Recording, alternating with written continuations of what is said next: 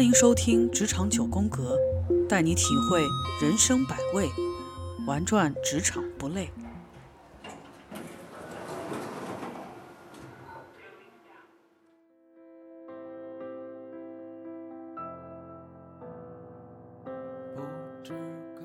Hello，大家好，我是你们的老朋友 Seaton，欢迎大家今天再次相聚在职场九宫格。嗨，大家好，我是 Grace，欢迎大家再次来到职场九宫格。嗯，那么可能大家对 Seaton 和 Grace 的名字已经不会觉得太陌生，因为之前我们也分别从自己的经历给大家输出了一些我们对于职场的一些这个看法，比如说我们之前谈到过的职场定位，如何去选择毕业之后的这个职场之路，以及在这个职场过程中如何去做呃更优质、更有效的团队管理这样的一些小话题。那么今天呢，是我们俩第一次合体了。在这个演播室里面，一起来为大家带来我们今天的节目。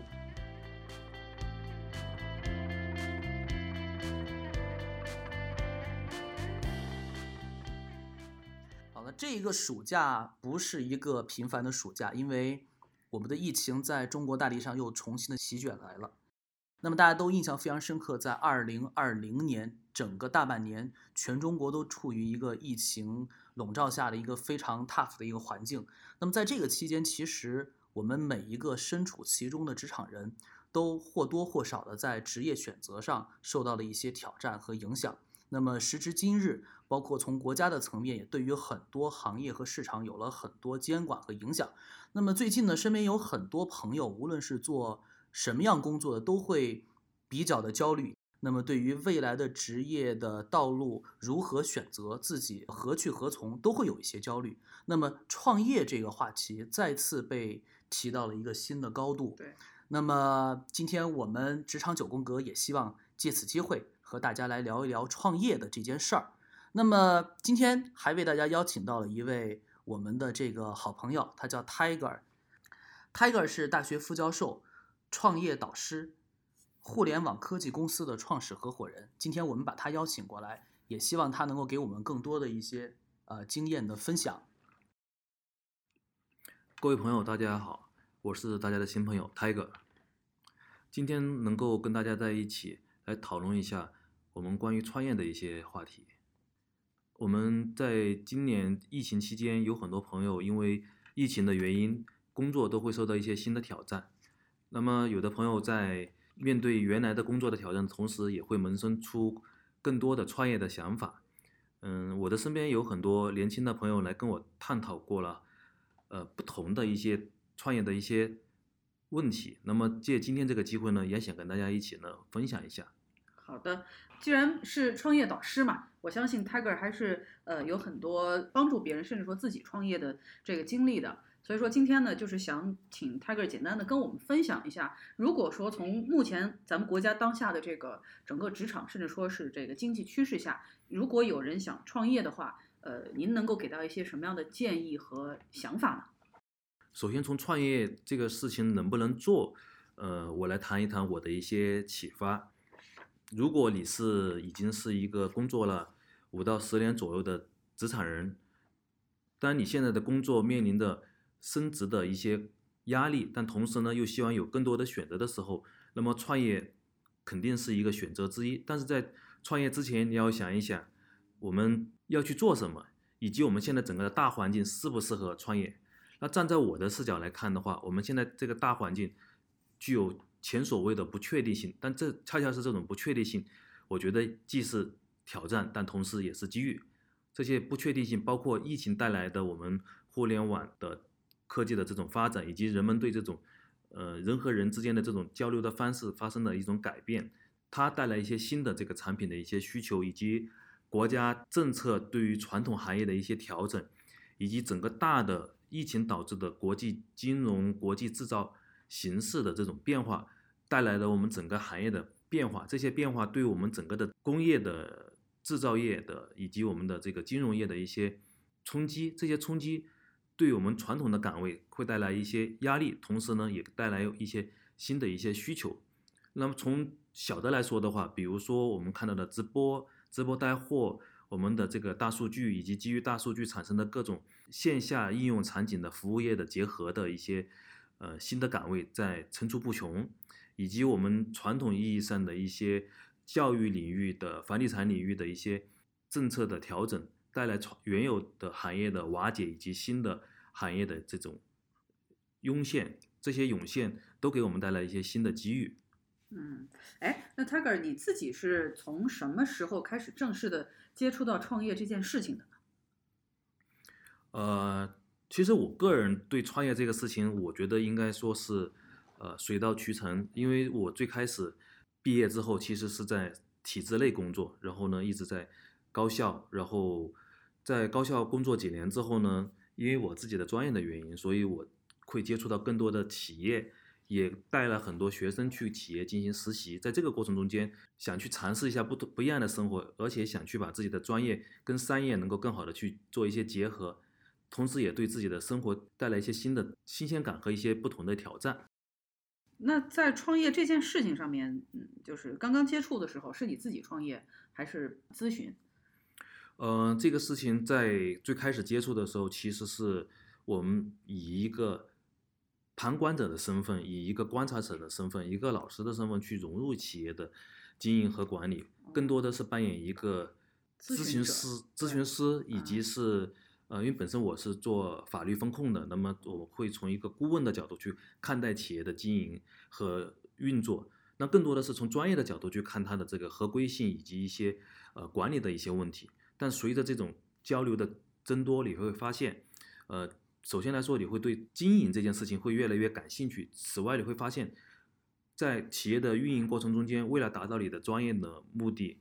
仅仅去具有专业知识是不够的，你需要去。了解老板的这个视角，去知道商业的运营的内在的规律，去了解整个企业运营过程中间人与人之间的关系，以及企业真正的与客户如何的发生一种利益上的平衡和博弈，而这些恰好是创业所涉及到的方方面面的呃挑战和趣味。呃，Tiger，你刚刚也谈到了，就是你本人是从大学校园毕业之后，然后由于自己特殊的这个体制内的工作的这个身份，然后以顾问的方式能够接触到企业的内部，同时呢，在这个过程中就逐渐的从自己的身上以及自己的所带的团队能够接触到创业这件事情，那么一直发展到现在，可能从你自己本身来讲，对于创业的这个身份会更加的明确且多元化些。那么其实我们就会，因为我们的听众朋友们其实也分为了两大类。坦率来讲，一类呢就是我们呃即将毕业的大学生，或者说是刚刚毕业的大学生；一类呢就是我们已经在职场中有过一段职业经历的这些朋友们。那么我们相信，在现在大的这个环境里面，就像您刚刚所说的，不确定的这个大的环境里面，其实不同的群体都会去考虑创业这件事情。那么其实我们很好奇的就是说，从您的角度来讲，您觉得我们的这个大学应届毕业生他适不适合去创业？如何去判断自己适不适合刚毕业就去创业？你身边有接触到这样的一些成功或者失败的案例吗？嗯，我觉得这是一个特别热点的一个话题。每到毕业季的时候，我都会有很多小鲜肉跟我来探讨，我是不是可以 去创业？因为呃，九五后的朋友们会觉得，呃，与其去选择一份我不喜欢的工作，那么不如去做自己。如果去选择做自己，为什么不从现在开始呢？所以我觉得这个观点是与传统的呃八零后甚至九零前的这一波朋友是完全不一样的。所以在这个地方，我个人持的观点，创业来说的话，是一件每个人都可以去做的事情。而且在当下这个时代，创业的成本可以空前的低，因为有无数个平台，比如说淘宝。呃，外自媒体的渠道，比如说各种外卖的平台，其实都可以实现我们创业的这种小梦想。所以，创业其实也会给我们带来一个呃快速成长的一个压力和推力，它会帮助你去更快的去认识自己，去更快的去认识这个社会。所以，从宏观上来说的话，我觉得是可以去创业的，只不过是你要去想好你的性格。是不是适合创业，以及你本身想过一种什么样的生活？也就是说，创业在你的人生规划中间是扮演一种什么样的一个角色？因为我始终认为，工作是为了更好的生活，生活跟工作是密不可分的。所以在做创业这个选择之前，首先要考虑好你适不适合创业，以及你想怎么样创业。OK，那 Tiger，你刚刚谈到的这个性格啊，那这个性格也是一个非常软性的东西。那么每个人有不同的性格，从你的经验来看，你身边所带的这些学生，或者你观察到的一些我们的这些后辈们来看，你觉得什么样的性格特征，或者哪些性格的维度，在你看起来更大概率的适合去做创业这件事情？呃，创业我觉得更适合富有激情、富有挑战，相对来说。偏外向的性格的朋友们来进行，因为创业，我来理解什么叫创业。创业就是组织不同的资源，满足不同的需求，把资源和需求双方能够组织起来，然后进行匹配，进行优化。这个里面可能不仅仅涉及到我们用大数据的思维来说的，你会把各种数据在你这个地方进行收集、整理、加工，然后再分配。所以这个里面会涉及到。首先来说是财务，其次涉及到是人与人的关系，其次涉及到是各种，嗯，资源资料的这个梳理以及你的专业背景。在这个地方呢，我想着重提一下，就是专业重不重要？我觉得专业当然很重要，但当你在选择创业的这条路的话，那么专业仅仅是基础。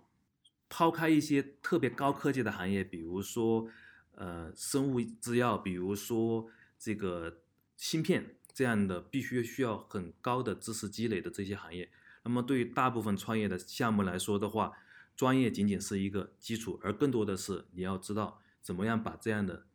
资源能够整合起来，并且变为有效的产品，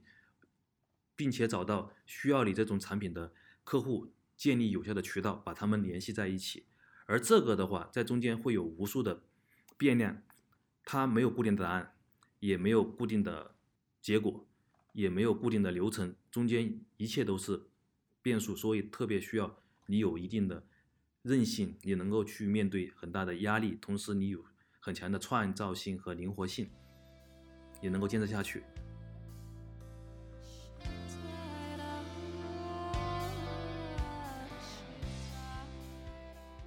但是其实我个人会感觉到，我不知道 Grace 有没有这样的感觉，就是其实我个人感觉到大学的这个毕业生其实跟社会职场人还是有很多差别。他们对待这个，换言之，他们对于这个社会的这个触角其实是有限的。所以你刚才 Tiger 你刚刚所谈到的，比如说他们如何呃如何去串联这样所有的这些资源，然后再进行整合和再分配，那么这个过程对于我们的毕业生来讲，是不是显得特别的难？因为我们呃现在的大学环境其实不可能给到所有或者说绝大部分这个这个学生有那么多的可能性，以那么全面的方式去接触社会，接触这样所谓的资源，这一点您是怎么看的呢？如果对于学生来讲的话，嗯，所以从宏观上来说，我是支持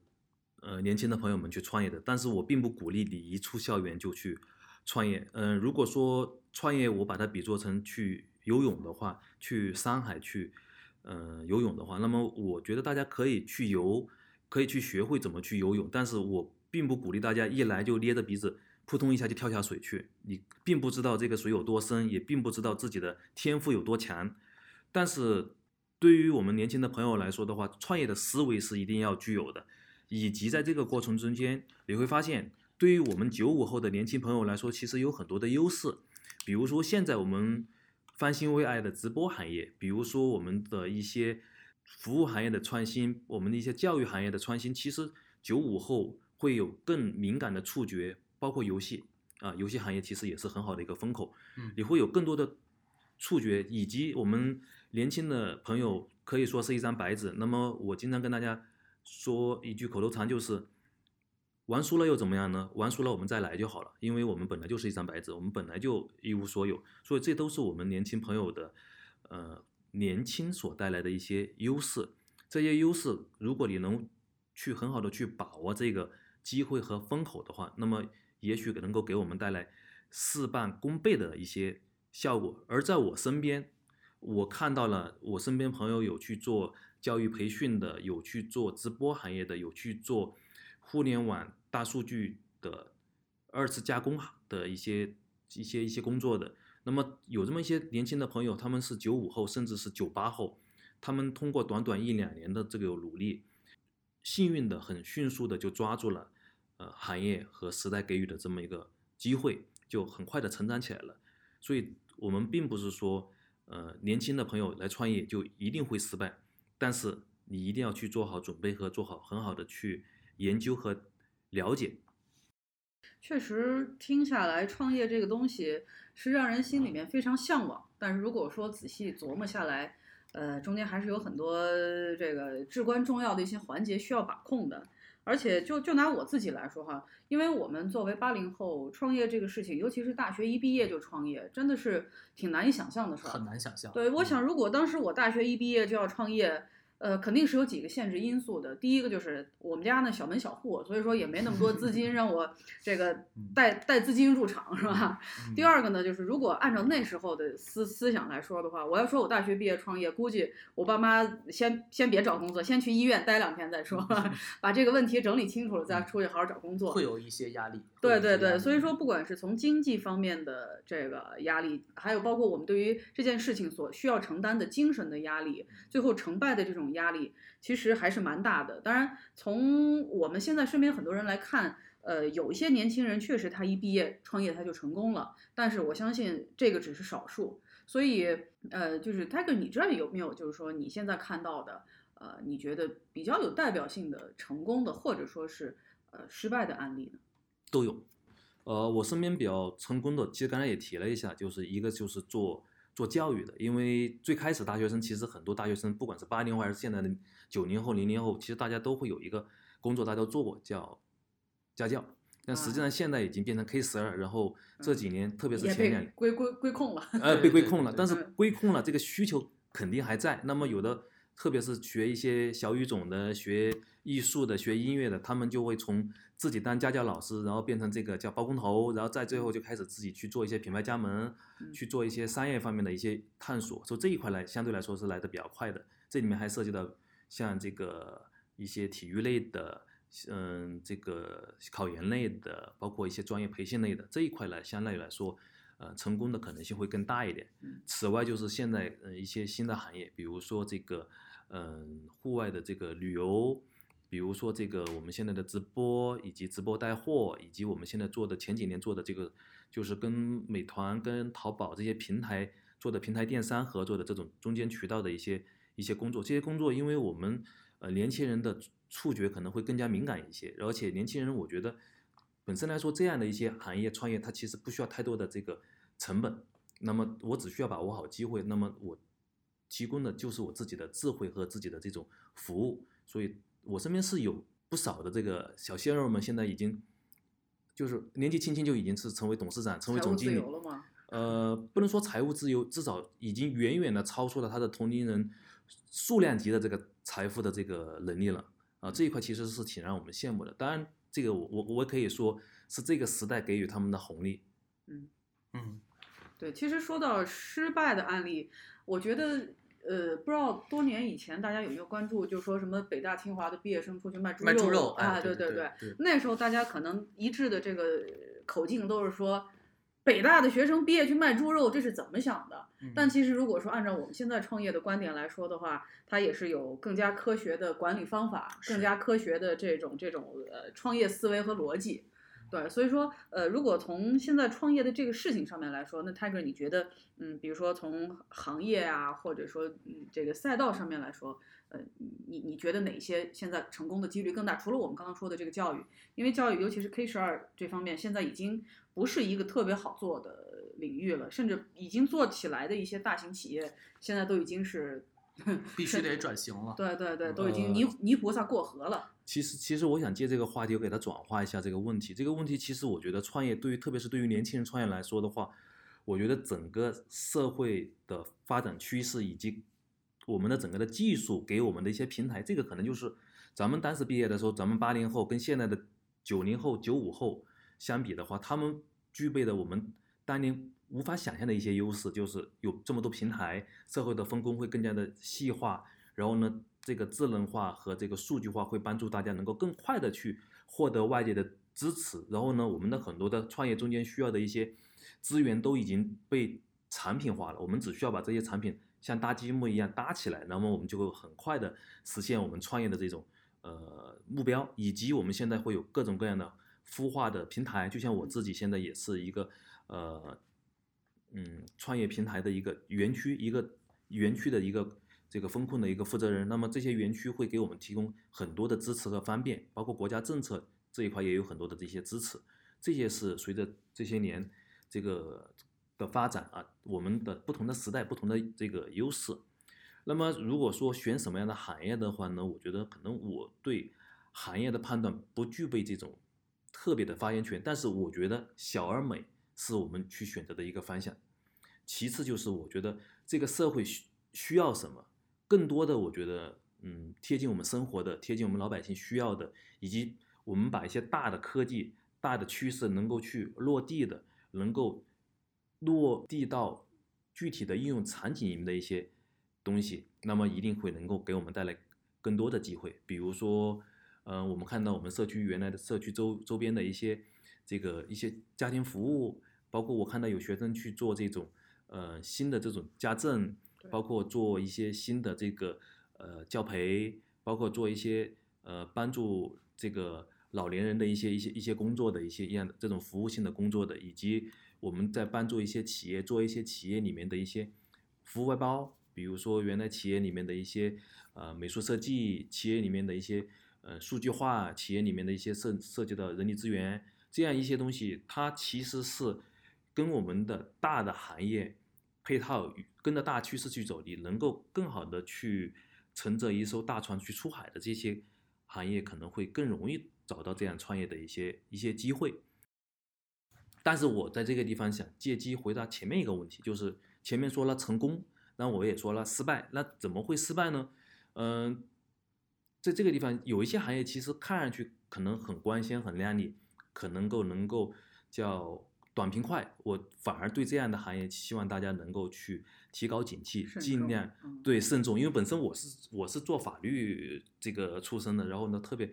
大大家这个特别是小鲜肉大，你知道特别大，路子特别野，然后呢大家特别被一忽悠，脑袋一发热就短平快。比如说前几年 P to P。在前几年的这些这个房地产金融，然后在几年的各种各种这种呃金融公司，就是确实给人感觉就是呃高大上，然后让自己带个小团队，然后能很快的啊挣不少钱。但是真实的一句话就是看到很多小鲜肉，就是叫呃见他起高楼，见他宴宾客，见他楼塌了，然后钱挣到手了，然后还没来及用出去，然后出事了，然后呢整个行业大崩盘，然后呢你作为一个。普通的员工，或者作为一个小小的这个合作的供应商，或者说合伙人，然后各种原因，不仅仅钱要赔出去，甚至人都已经可能人身自由要受到限制，所以这样，我觉得这个钱挣起来可能就特别的不划算。所以，呃，对于这样的一些风险，大家尤其要特别的注意。那 Tiger，你身边有没有这样的，就是这些大学生，他们可能在最初的一段创业经历中？获得了一些阶段阶段性的胜利和成功，但是后来由于一些，呃，比如说类似于自己的性格成熟度啊，或者对于行业的判断的精准度啊，就造成了他的这个事情有可能后面又慢慢的就衰败下去了。在这种情况下，这样的 case 有没有遇到这样的学生？他们后面会有怎样的路子可以选？你曾经给这样的一些同学们做过怎样的一些建议吗？嗯，其实我觉得这个问题不限于学生，也可能限于每个创业者，因为因为没有一条。直路，嗯，能够让你通往成功。那么创业是一条曲折的路，甚至是一条崎岖的路。作为一个创业者，你就必须能够去，呃，叫能屈能伸，能屈能伸，或者说，就你要能够吃肉，也要能够挨打。那么在这个过程中间，可能今天成功了，明天也得失败。所以这个过程是很常见的一个过程，要做好这种心理准备。所以我们在创业的过程中间，我们。把它当做一种经历，像玩游戏一样，它 带来的是一种享受。这种心理过程是一种享受，你得有这种良好的心态，否则当你面临一些挑战的时候，那可能你这个坎会很难越过去。嗯，那说到这儿，我真的就觉得，呃，人生之路千万条，创业只是其中的一条。对，所以说，请我在这儿呢，Grace 也跟呃各大小鲜肉，这个马上要进入职场的应届生朋友们，还是要这个呼号一句。呃，大家在选择职业发展的这个路径上，创业绝对是一个比较有吸引力，并且比较呃挑战个人能力的一个方向。但是，请大家在综合呃自己的各方面的性格，就是刚刚我们 Tiger 讲的，呃，个人的能力、资源、资金，尤其是你的抗失败的这个这个所谓的逆商吧，哈，对综合考虑。对，如果想好了，那就是可以去放手一搏。但如果说，嗯，自己在还没有确定的时候，还是请大家慎重的考量这个问题。